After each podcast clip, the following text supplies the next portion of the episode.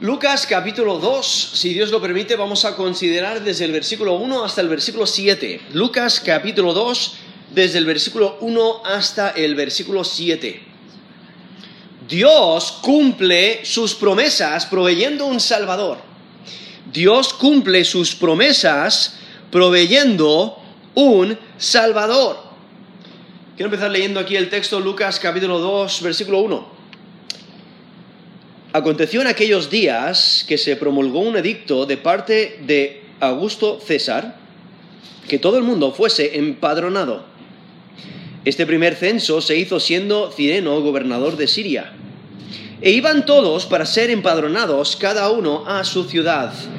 Y José subió de Galilea, de la ciudad de Nazaret, a Judea, a la ciudad de David, que se llama Belén por cuanto era de la casa y familia de David, para ser empadronado con María, su mujer, desposada con él, la cual estaba encinta. Y aconteció que estando ellos allí, se cumplieron los días de su alumbramiento, y dio a luz a su hijo primogénito, y lo envolvió en pañales, y lo acostó en un pesebre porque no había lugar para ellos en el mesón. Eso es Lucas 2, del 1 al 7. Y es que Dios cumple sus promesas proveyendo un Salvador.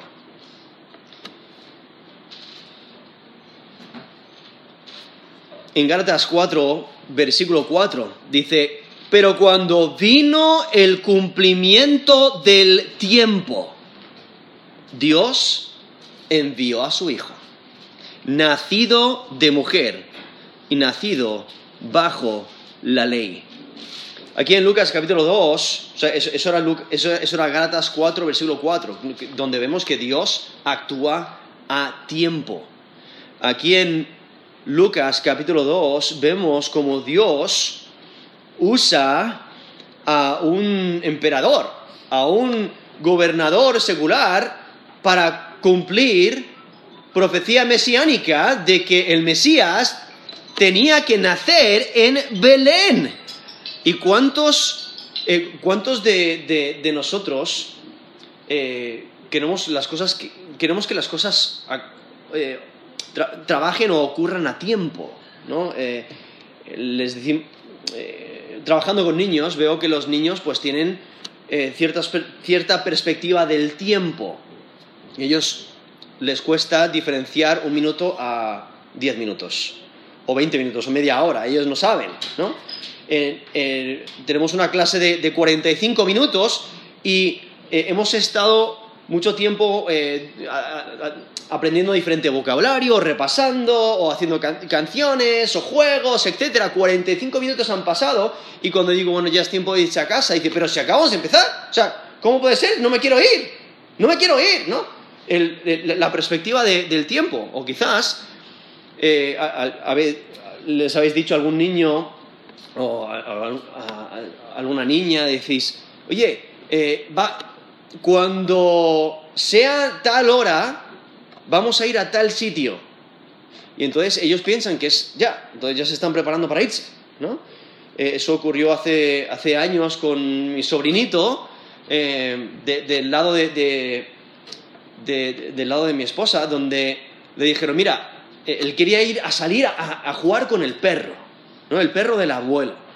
Entonces le estaba pidiendo a su padre que le, que saque a, ir a jugar con el perro, a, ir a jugar con el perro. Y entonces el padre le dijo, mira, a, las, a las 5 de la tarde.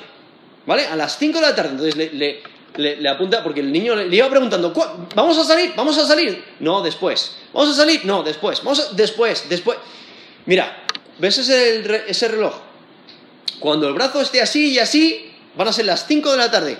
Cuando eso ocurra, cuando eso ocurra, ¿vale? Cuando veas el, el, brazo largo en tal lugar, el brazo corto en tal lugar, entonces va a ser las 5 de la tarde y ahí es cuando vamos a salir a, ver el perro.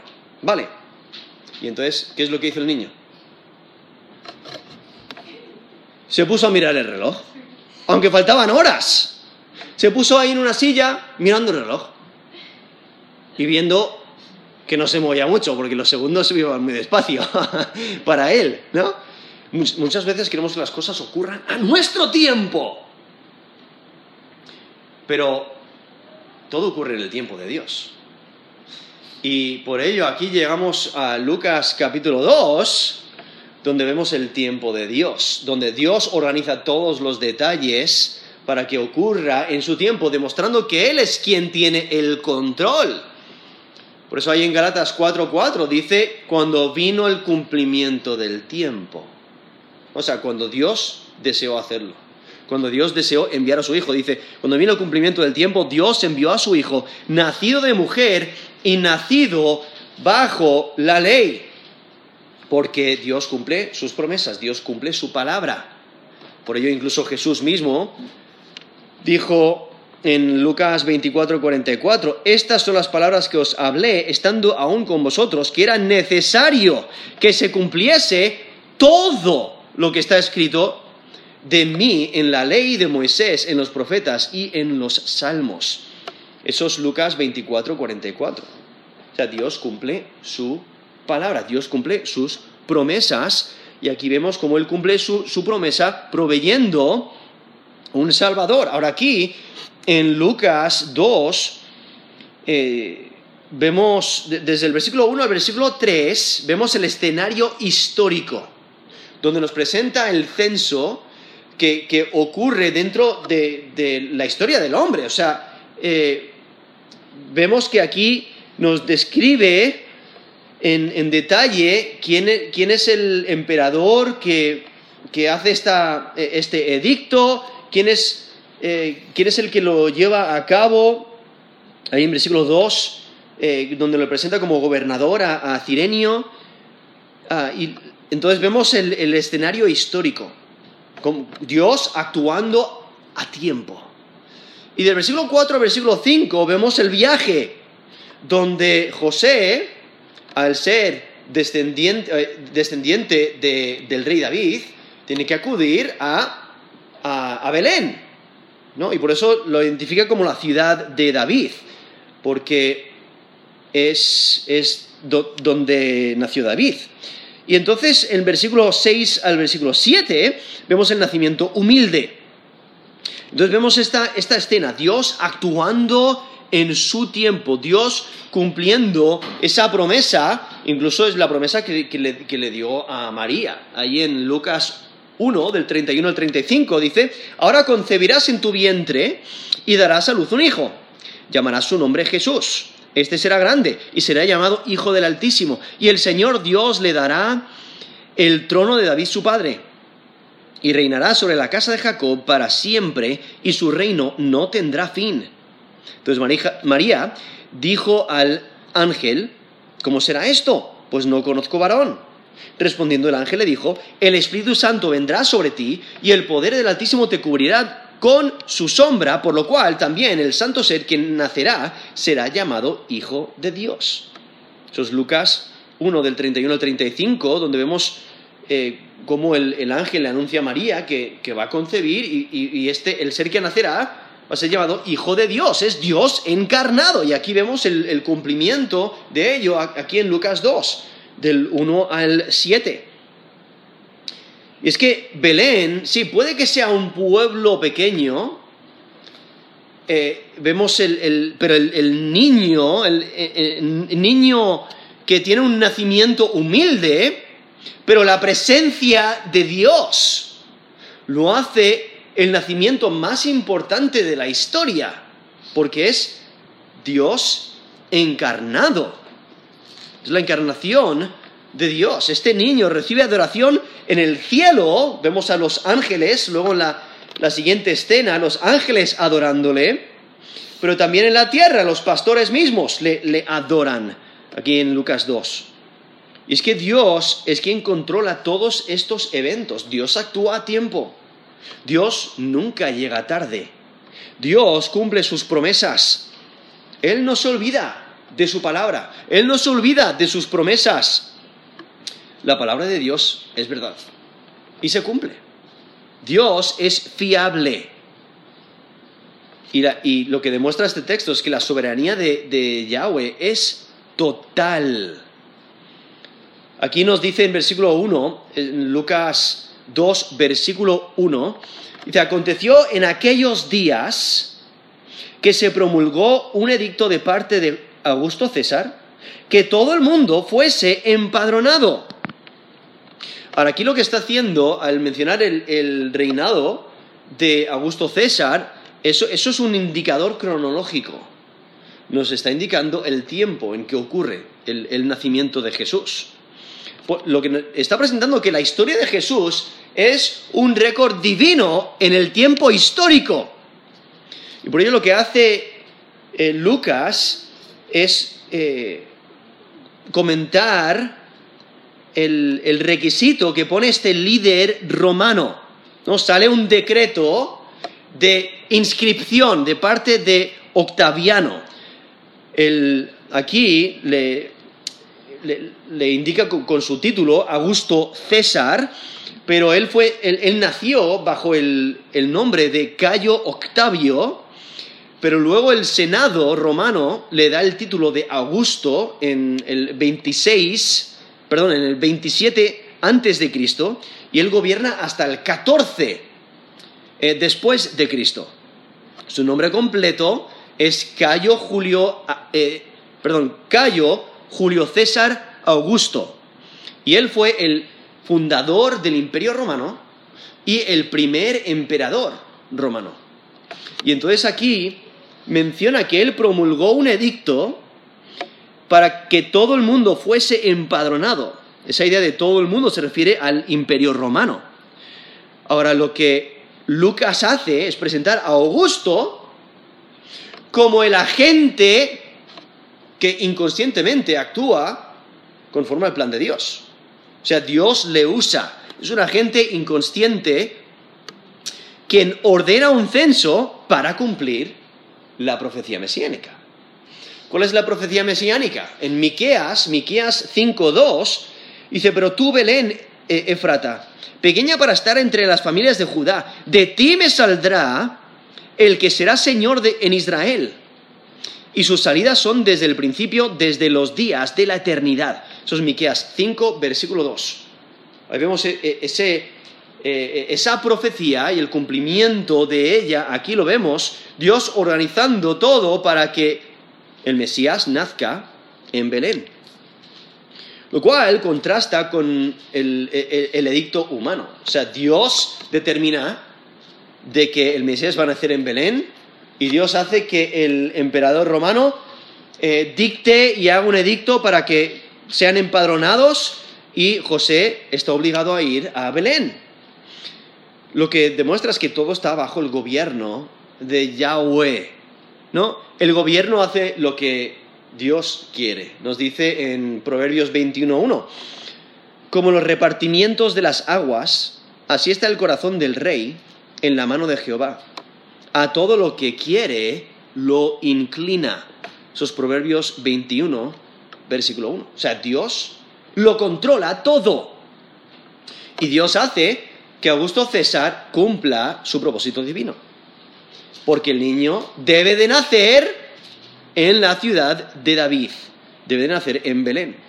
Y por ello lo que está haciendo eh, Lucas es, es presentar la conexión histórica y explica cómo una pareja de Nazaret, o sea, que viven en Nazaret, hacen un viaje mientras la mujer está encinta eh, y el niño nace en Belén. O sea, todos los detalles que ocurren en, si no fuera por la, por la obra de Dios, no hubieran ocurrido. O sea, Dios es quien lo controla todo. Y por ello nos dice, aconteció en aquellos días que se promulgó un edicto de, de parte de Augusto César, que todo el mundo fuese empadronado. Ese término empadronado, aquí traducido empadronado, es la idea de registrarse o de inscribirse, y es inscribirse en el censo, y la razón, eh, o sea, este censo es otra manera de referirse a un registro para impuestos.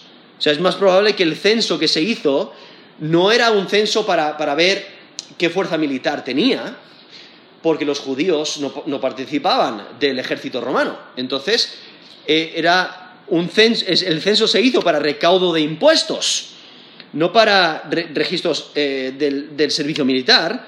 Eh, entonces, básicamente, quieren saber cuánto dinero pueden recaudar, o, quiénes están pagando y quiénes no. O sea, quieren saber el, registro de impuestos, entonces hacen un censo.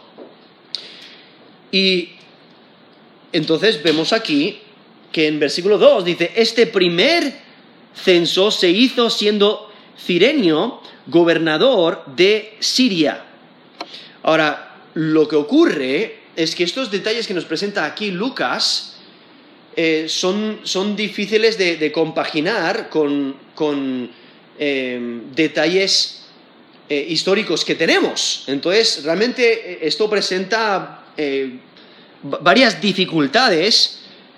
Hay dificultades históricas, pero lo que hay que entender es que no son insuperables. O sea, hay soluciones. Y por ello lo que vamos a hacer ahora, durante unos minutos, es entender, entender estas soluciones que presenta porque hay protestas. Incluso algunos, por, las protestas que presentan, quieren desacreditar este texto y decir, no, esto no ocurrió, esto es imposible, eh, eh, eh, no, no, se puede aceptar como veraz. Y presentan diferentes protestas a las dificultades históricas. Y lo que hay que entender es que las dificultades, la razón por la que se han generado, es por, porque nuestro conocimiento de estos tiempos es imperfecto. No tenemos todos los detalles. Hay diferentes maneras de, ver las cosas o de, identificar cosas o de incluso en, la manera de gestionar el, tiempo ah, y, de, anunciar ah, o de registrar eh, diferentes gobiernos. Entonces, todos esos detalles, pues, eh, eh, proveen dificultades históricas. Y entonces algunas de las protestas son como no se conoce un censo del Imperio Romano durante el tiempo de Augusto. O ningún censo romano obligaría a José ir a Belén. O no habría un censo en Palestina durante el tiempo de Herodes el Grande. O el historiador Josefo no conoce un censo antes del censo de Cireno del año 6 después de Cristo. Y ese censo se describe como una innovación y creó una revuelta. Y el último es que Cireno no pudo haber sido gobernador del censo durante el nacimiento de Jesús, porque los registros de los gobernadores son bien conocidos y no mencionan a Cirenio. ¿vale? Entonces, esas son las dificultades históricas que se presentan. Entonces, eh, esa idea de, que no puede ser, eh, de, que el censo no puede ser el censo de Cireno, porque se sabe que, que, Cireno hizo un censo en el año 6 después de Cristo, pero lo que entendemos, lo que sabemos conforme a las escrituras, es que no se puede referir a ese censo, o sea, no puede ser el censo del 6 después de Cristo, porque Lucas lo conecta al tiempo antes de la muerte de Herodes el Grande. Ahora, Josefo menciona un eclipse que ocurrió antes de la muerte de Herodes y que también menciona que la Pascua judía ocurrió justo después de la muerte de Herodes. ¿Cuándo murió Herodes? Pues cuando juntas esos detalles que menciona Josefo, eso implica que el nacimiento de Jesús y el censo ocurrió antes del abril del 4 antes de Cristo. ¿Vale? Entonces, tiene que ocurrir antes. Entonces, por eso no puede ser el censo de Cireño del 6 después de Cristo. ¿no? Hay, eh, eh, esos detalles, eh, esa, cronología difiere tanto que no puede, no, puede, no puede referirse a ese mismo censo. Entonces, Josefo también menciona ese censo durante el tiempo de Cireno del 6 después de Cristo. Entonces, una gran pregunta. ¿Pudo un censo del tipo que describe Lucas ocurrir el tiempo de Augusto, de Augusto César? Y aquí hay varias soluciones, ¿vale? Que nos dicen que sí, sí, claro que sí. Porque se conoce que Augusto instituyó tres censos durante este periodo y había diferentes censos que estaban ocurriendo en este tiempo en otros lugares. De todas formas, Roma, que, estaba gobernando su imperio, Roma estaba activamente registrando a la gente de su imperio. Y no debemos de pensar en un registro como hoy en día que se hace en, muy corto tiempo. O sea, eso duraba mucho tiempo en, hacer el registro, entonces puede haber eh, eh, una duración muy larga del registro y eso, puede eh, ser lo que está ocurriendo aquí. Que puede que Lucas describa el censo continuado que está ocurriendo durante ciertos años, un, censo continuado durante un periodo. También, o sea, los romanos en ocasiones permitían llevar a, cabo el censo conforme a las costumbres locales. ¿Por qué? Porque eh, una, de las protestas es que ningún censo romano obligaría a José a ir a Belén, lo cual es cierto si se hace conforme al, método romano. El método romano es en tu casa, tienes que registrarte donde vives.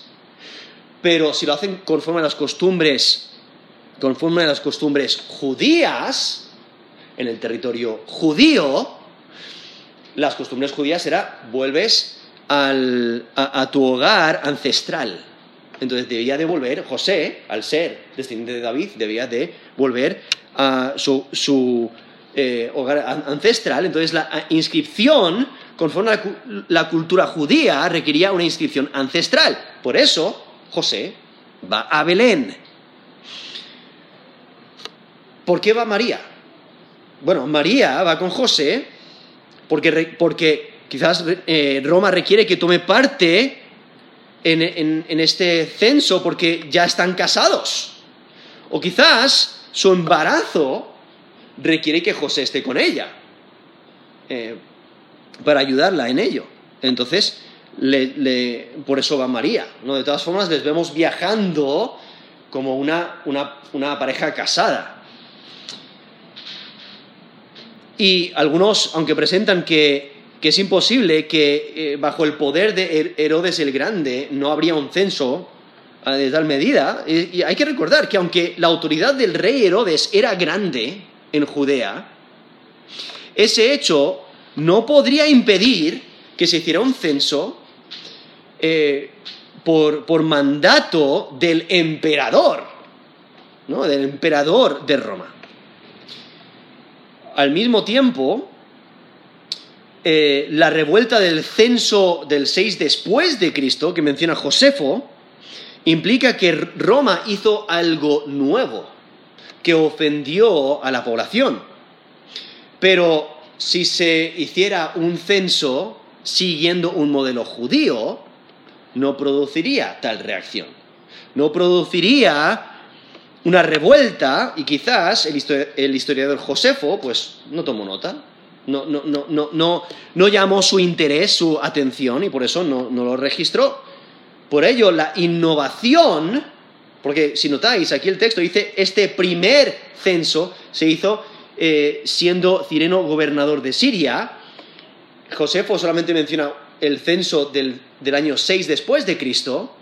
Ese es el que le llama la atención, pero no, necesariamente fue el, único censo o el primer censo que hizo eh, Cireño, sino eh, el, censo ese que que Josefo menciona como una innovación, o sea, Josefo menciona que es una innovación, como si fuera el primero. Eh, no tiene que ser, porque la innovación quizás no fue el censo, sino la forma en, en, que se hizo el censo que le llamó la atención a Josefo, porque lo hicieron conforme al modelo romano, que reflejaba la soberanía de Roma y que eh, debían de someterse a Roma porque Roma tenía la autoridad y al no hacerlo conforme a, la manera judía, pues entonces hubo esa, eh, revolución. Eh, y por ello realmente no, debemos de considerar el censo que menciona aquí, como el, primer censo que hizo Cireno, gobernador de Siria, como el, censo del 6 después de Cristo. ¿Por qué es tan importante ver estos detalles? Porque eh, tienen que, eh, todos estos detalles, porque al, creer que la escritura es palabra divina, todos estos detalles tienen que entrelazarse. Entonces, por ello, un censo durante el tiempo de Herodes, que requería a José y a María ir a Belén, es, probable, con todas estas eh, soluciones que, acabo de, mencionar. O sea, Augusto estaba instituyendo eh, muchos censos, Roma estaba activamente registrando la gente para su imperio, eh, los, romanos posiblemente hicieron una inscripción de acuerdo a la cultura judía, María va con José porque Roma requiere que esté allí o ella tiene la necesidad de estar ahí con José. el, imperio podía hacer un censo mandado por el emperador, entonces el rey Herodes lo permitiría y al mismo tiempo esa revuelta del año 6 después de Cristo que menciona Josefo eh, posiblemente no es, es la innovación que menciona Josefo, no es el censo mismo, sino la manera en que se llevó a cabo. ¿Vale? Y entonces la, la, otra pregunta que sale es, ¿se podría conectar este censo a Cirenio? Ahora, ¿por qué es tan, por qué es tan importante conectar ese censo con el Cirenio? Porque la escritura menciona que Herodes estaba vivo. ¿Vale? Herodes estaba vivo en el nacimiento de Jesús, pero él, él murió eh, antes del 4 eh, de abril, el, año 4 antes de Cristo. Pero el, el censo que menciona Josefo es el 6, el año 6 después de Cristo.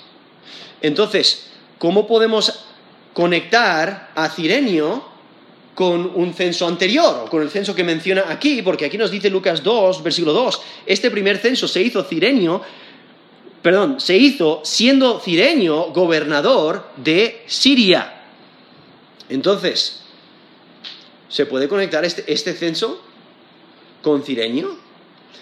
Y quizás cirenio pudo ser gobernador dos veces, porque sabemos que fue gobernador del año 6 y 7 después de Cristo, pero quizás fue gobernador anteriormente. O quizás Cireño en, este tiempo, que menciona aquí Lucas, fue un legado. Un legado romano era un representante de los procónsules y de los emperadores en las provincias del imperio. Entonces, cuando menciona aquí que es gobernador, quizás no es gobernador en un título oficial, sino como un representante del emperador. O quizás el censo empezó bajo el legado de Varo, pero los resultados del censo y los impuestos llegaron en tiempos de Cirenio. Y por ello conectaron el censo con él. Entonces, empezó el censo antes, pero luego lo conectaron con Cirenio porque ahí es cuando llegaron todos los resultados. Quizás Cirenio solo era el administrador escogido para el censo y el censo duró varios años. Entonces, no, estaba en capacidad de gobernador en sí, sino que él era el, administrador escogido para llevar a cabo el, censo. Quizás ese término primero identifique un censo de Cirenio anterior al censo del 6, eh, del 6 después de Cristo, que eh, la razón por la que la razón por la que Josefo menciona la, de, la del censo de 6 de Cristo es, es porque era más importante. Entonces, aquí dice, este primer censo se hizo siendo eh, Cireño gobernador de Siria. O quizás el término primer indique anterior al gobierno de Cireno, en el sentido de que, aunque aquí está traducido primer, a lo mejor está diciendo, mira, esto ocurrió antes de.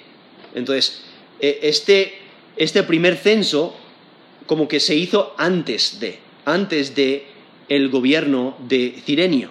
Entonces, la razón por la que menciono es esos, esos detalles, esas eh, diferentes soluciones, es para que nos demos cuenta de que simplemente porque aún no tenemos todos los detalles que concuerdan con, eh, detalles históricos, textos antiguos, diferentes documentos arqueológicos, etcétera, aunque todos los detalles no, concuerdan en, exactitud, hay soluciones para, decir, realmente lo que nos presenta aquí la escritura es cierto.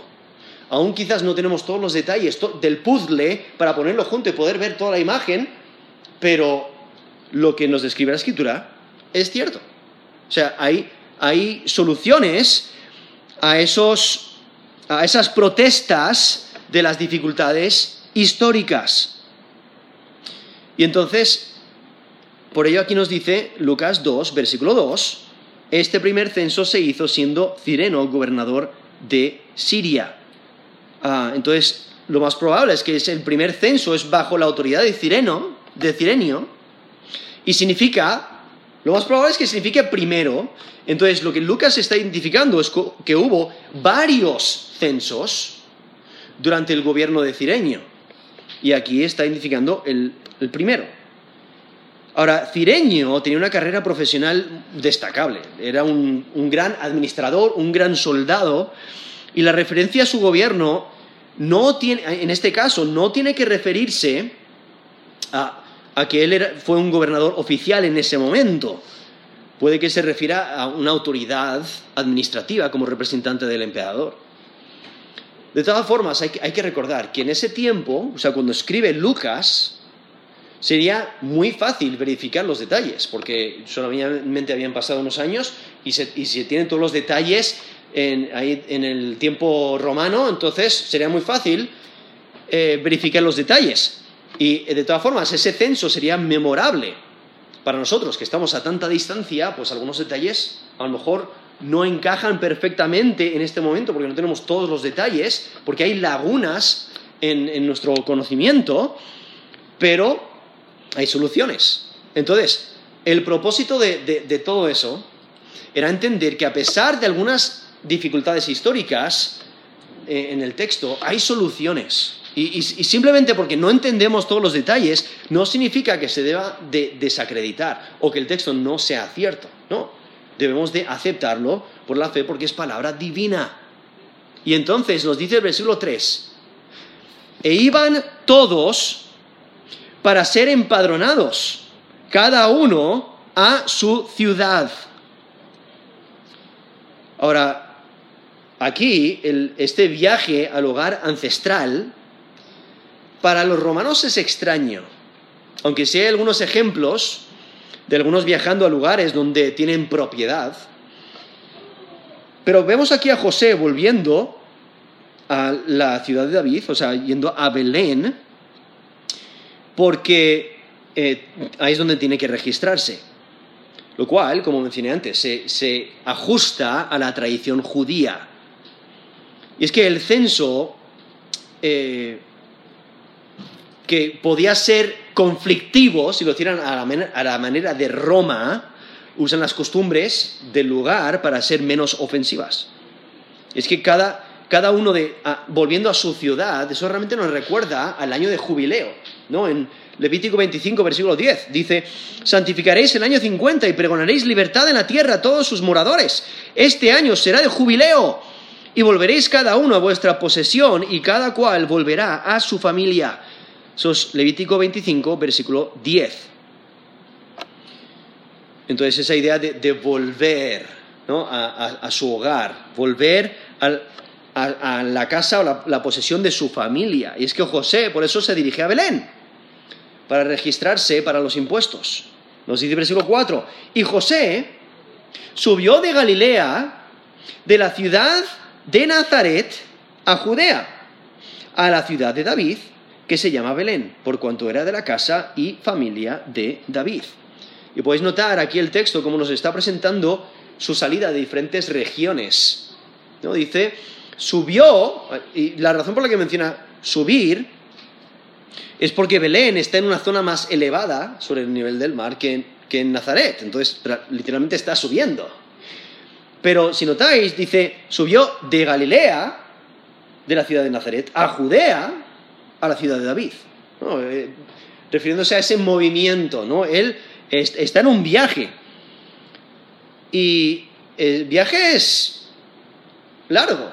O sea, porque desde Nazaret a Belén hay unos 140 kilómetros. 140 kilómetros. Más o menos. Eh, va desde Nazaret a Belén. Ahora, Belén está en Judea, está a unos 7 kilómetros al sur de Jerusalén. Entonces, el viaje es largo, es arduo, es difícil. Pero lo que Lucas está haciendo, está haciendo hincapié en la conexión. La conexión de Jesús con la casa de David. Y, también de Jesús con, con Belén. Y esa conexión la tiene por medio de José, porque José la ha identificado como su heredero. Y por ello viene a ser, eh, viene a ser heredero del, del reino de David. Y entonces aquí nos menciona que es la ciudad de David. En 1 Samuel 17, versículo 12, nos dice, David era hijo de aquel hombre efrateo de Belén, de Judá. Eso es 1 Samuel 17, 12. O sea, él era originario de allí, de Belén. Y nos dice 2 Samuel 7, del 12 al 17, que Dios mandaría al Mesías y sería descendiente del rey David. Nos dice 2 Samuel 7, del 12 al 17, cuando tus días sean cumplidos y duermas con tus padres, yo levantaré después de ti a uno de tu linaje, el cual procederá de tus entrañas y afirmaré su reino y él edificará casa a mi nombre, y yo afirmaré para siempre el trono de su reino, y yo le seré el padre, y él me será mi hijo. Y si él hiciere mal, yo le castigaré con vara de, hombres y con azotes de hijos de hombres, pero mi misericordia no se apartará de él, como la parte de Saúl, el al cual quité de delante de ti. Y se afirmará tu casa y tu reino para siempre delante de tu rostro, y tu trono será estable eternamente. Conforme a todas estas palabras, y conforme a toda esta visión, así habló Natán a David. Eso es 2 Samuel 7, del 12 al 7, donde vemos como el Mesías vendría y sería descendiente de David. Eso es lo que estamos viendo aquí en Lucas capítulo 2. Nos está recordando a esa, conexión entre el Mesías y el, y el rey David. Incluso nos dice Lucas 1, 31 al 35, ahora concebirás en tu vientre y darás luz un hijo y llamarás su nombre Jesús, este será grande y será llamado Hijo del Altísimo, y el Señor Dios le dará el trono de David, su padre, y reinará sobre la casa de Jacob para siempre, y su reino no tendrá fin. Eso es Lucas 1, del 31 al 33. Vemos esa conexión entre el rey David y el Mesías. O sea, eh, para que Jesús demostrase que él era el Mesías, tenía que nacer en Belén. Tenía que ser desde, eh, heredero del rey David. Tenía que eh, estar conectado con el rey David. Y entonces vemos aquí el cumplimiento de, esta profecía el cumplimiento de las promesas de Dios. Y por eso tenía que nacer en Belén, porque nos dice Miqueas 5.2, pero tú, Belén Efrata, pequeña para estar entre las familias de Judá, de ti me saldrá el que será Señor en Israel. Y sus salidas son desde el principio, desde los días de la eternidad. Eso es Miqueas 5, versículo 2. De todas formas, cuando Herodes le pregunta a los magos, Oye, ¿dónde tiene.? Ah, perdón, le pregunta a los principales sacerdotes, cuando llegan los magos, oye, ¿dónde tiene que nacer el Mesías? Ellos saben. Ellos saben la profecía de Miqueas. Y, le responden con, en Belén de Judea, porque así está escrito por el profeta, ¿no? refiriéndose a Miqueas 5.2. Y por ahí vemos aquí todos estos detalles viendo el plan de Dios que está ocurriendo en su tiempo, conforme a su plan, mostrando su soberanía, versículo 5, para ser empadronado con María su mujer, desposada con él, la cual estaba encinta. Entonces él sube para inscribirse en el censo. Y lo que nos presenta el texto es que José no viaja solo, sino que eh, María va con él. Y eh, ella está con él a pesar de su condición, o sea, ella está embarazada, un viaje bastante largo. Ahora, esa idea, aquí nos dice desposada con él, ¿no? Para ser empadronado con María su mujer, desposada con él. Ahora, aquí menciona esa idea de, desposada, pero eh, lo más probable, o sea, la manera que están viajando, están viajando como que ya están casados. Incluso allí en, en, Mateo 1, cuando em, Dios informa a José de por qué María está embarazada, nos dice en Mateo 1.20, dice, pensando él en esto, aquí el ángel del Señor le apareció en sueños y le dijo, José, hijo de David, no temas recibir a María tu mujer, porque lo que en ella es engendrado del Espíritu Santo es. Y entonces en versículo 24 dice, despertando José del sueño, hizo como el ángel del Señor le había mandado y recibió a su mujer. Pero no la conoció hasta que dio a luz a su hijo primogénito y le puso por nombre Jesús. Eso es Mateo 1, del 24 al 25. Ahí nos menciona que él eh, recibió esa revelación del ángel del Señor y entonces recibió a su mujer aunque el texto no nos dice cuánto tiempo pasó hasta que formalmente se casaron, pero de la manera que están viajando aquí en Lucas 2, aparenta que ya están casados. Entonces, esa idea de que están desposados, lo más probable es que, que en este contexto esté destacando que aunque están casados, aún no han tenido relaciones sexuales, ¿no? Aún, como nos menciona ahí en Mateo 1.25, que José no la conoció, hasta que dio a luz a su hijo primogénito. No está resaltando que aún no han tenido relaciones sexuales, por ello, el niño que está en, eh, la barriga de, María no es hijo de José, sino que ha sido engendrado por el Espíritu Santo. Nos dice, como nos dice Mateo 1.20, engendrado del Espíritu Santo es. Y entonces aquí dice, versículo 5, para ser empadronado con María, su mujer, desposada con él, la cual estaba encinta. Y eh, eh, eh, está resaltando que aunque no han tenido relaciones sexuales, ella está encinta. ¿Cómo ha ocurrido eso? O sea, Gabriel, el ángel Gabriel se lo anunció a María cuando dijo en Lucas 1.31, concebirás en tu vientre y darás luz un hijo y llamarás su nombre Jesús.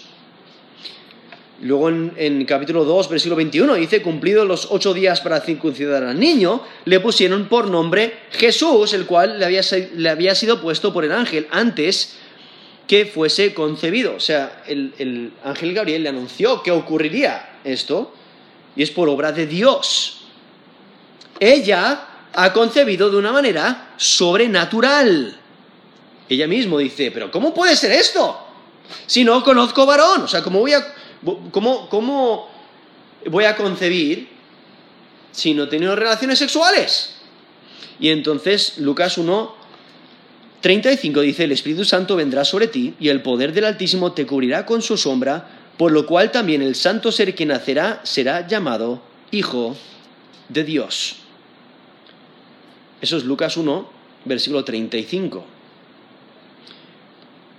Entonces, la, descripción que nos presenta aquí Lucas 2 es que María está, embarazada y, nos está preparando para el nacimiento del niño que va, a acontecer mientras están en Belén.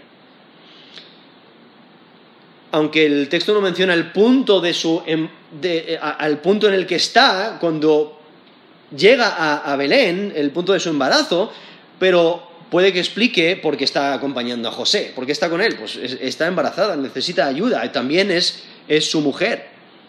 Y entonces lo, que nos cuenta aquí el versículo 6 dice, y aconteció que estando ellos allí, se cumplieron los días de su alumbramiento.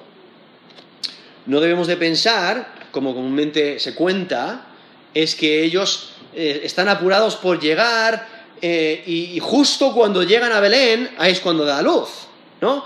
y, por eso no hay lugar para ellos y es un desastre, eh, es caótico porque no encuentran un sitio donde, donde, donde hospedarse. No, no, sino aquí nos presenta que ellos llegan, sí, hay mucha gente que va a ir que está yendo a Belén por el censo, claro, mucha gente allí, pero hay cierto tiempo en que deben de cumplir esa responsabilidad de ir a inscribirse. En algunos casos, en los censos en la antigüedad, pues er-, eran meses, ¿no? O, incluso hasta un año podían ir a, a, inscribirse, ¿no? Tenían que hacerlo en un cierto periodo de tiempo. Entonces no debemos de pensar que todos se aglomeraron allí y de repente no hay lugar, ¿no? Como, eh, porque pensamos en la manera moderna de que en poco tiempo puedes hacer un censo de toda la población. En esos tiempos no era así. Por ello, eh, aquí lo que, nos dice el texto es que cuando ellos están allí es cuando se cumplen los días de su alumbramiento. O sea, ella estaba embarazada, ya nos, ya nos lo ha presentado el texto, ellos llegan allí y los días pasan y entonces ella da a luz, ¿no? y, relata el nacimiento de una manera muy simple. ¿No? O sea, los días de su embarazo se cumplen y ella da a luz. Y entonces en versículo 7 dice, y dio a luz a su hijo primogénito y lo envolvió en pañales y lo acostó en un pesebre porque no había lugar para ellos en el mesón. Entonces aquí podéis notar como Lucas, él no adorna el nacimiento de Jesús el escenario que presenta es un comienzo humilde para el rey mesiánico. Y le, vemos aquí que ella le envuelve en pañales, que era la costumbre en esos días, donde, donde eh, básicamente envolvían al recién nacido con tiras de tela, eh, bueno, para mantenerle caliente, pero también para, para mantenerle seguro, ¿no? Y entonces eso es lo que, lo que hace. Y aquí, si notáis, dice, dio a luz a su hijo primogénito, lo cual da a entender que tuvo más hijos. Luego en Mateo 13, del 55 al 56, dice, ¿no es este el hijo del carpintero? Están hablando, están hablando de Jesús. Dice, ¿no se llama su madre María y sus hermanos Jacobo, José, Simón y Judas? ¿No están todas sus hermanas con nosotros? ¿De dónde pues tiene este todas estas cosas? Eso es Mateo 13, de 55 al 56. Entonces, aquí le identifica como el primogénito, porque es el primero que nace, ¿no? De, eh, pero María tuvo más hijos luego. O sea, una vez que Jesús nació, entonces José y María tuvieron relaciones sexuales eh, y, entonces tuvieron más hijos. Al mencionar primogénito también nos hace pensar en que todo primogénito le pertenece a Dios. En Éxodo 13.2 dice, conságrame todo primogénito, cualquiera que abre matriz entre los hijos de Israel, así de los hombres como de los animales, mío es. Eso es Éxodo 13, versículo 2. Asimismo, al ser el primogénito, tiene derecho a la herencia. Y José, al ponerle nombre, le está adoptando legalmente. Entonces él viene a ser el heredero del trono, ¿no? del, del, trono del rey David. Porque José, ahí en Mateo 1.25, dice, no la conoció, o sea, no conoció a María, hasta que dio a luz a su hijo primogénito y le puso por nombre Jesús. Al nombrarle, le está identificando como su heredero legal. Y entonces aquí le vemos como primogénito.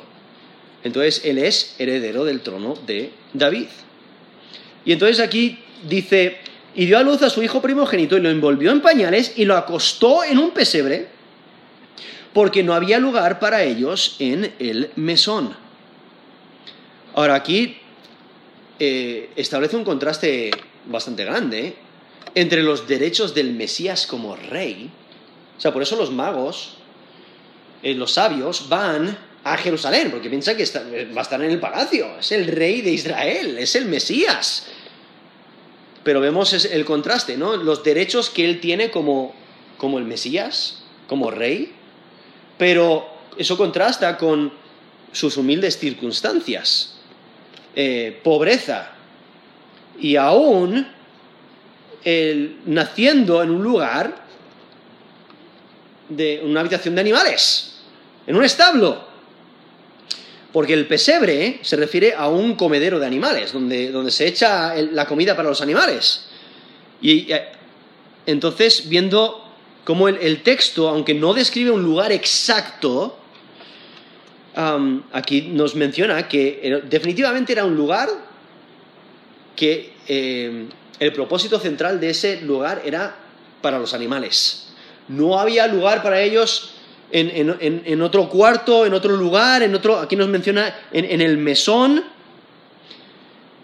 Y, por ello, pues, pues eh, dadas sus condiciones, necesitan un lugar y les, les dejan este, este lugar, este, este establo, para, para vivir durante ese tiempo. Y entonces, viendo, aquí nos dice, la acostó en un pesebre, o sea, en un comedero de animales, lo cual eh, vemos eh, lo, lo irónico, ¿no? O sea, el rey del universo, el rey del universo, naciendo y en un sitio para animales. O sea, hay que recordar que el Salvador que muere sobre una cruz vergonzosa, él nace y duerme en un comedero de animales. Ahora, quizás el establo que menciona, y aquí que no había lugar para ellos en el mesón, pues quizás el establo está conectado a una casa, o quizás es un establo independiente.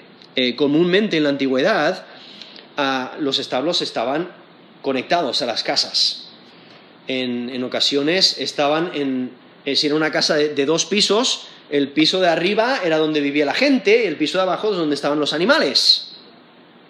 O posiblemente una casa y luego justo al lado, eh, a uno de los lados de la casa, pues estaba el, el establo.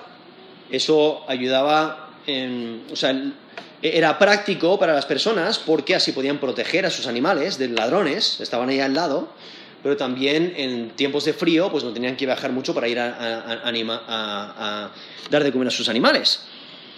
Pero lo que nos presenta aquí es que no tienen una habitación normal, no es un, es un lugar donde hay animales. Es, es, o sea, se tienen que conformar con un establo, lo cual resalta el propósito por el cual Cristo vino. Él no vino, o sea, cuando Él vino, en su primera venida, Él no vino como el rey davídico, sino Él vino para salvar.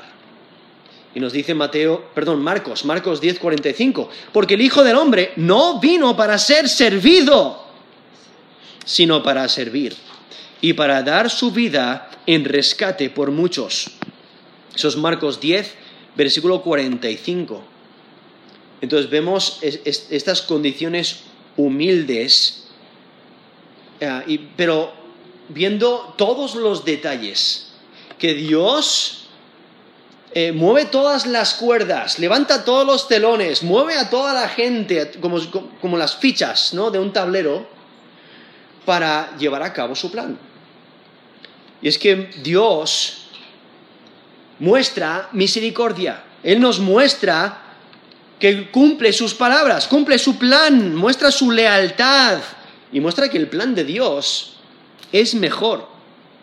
Dios cumple su palabra a pesar del pecado del hombre. Él cumple las profecías. Él muestra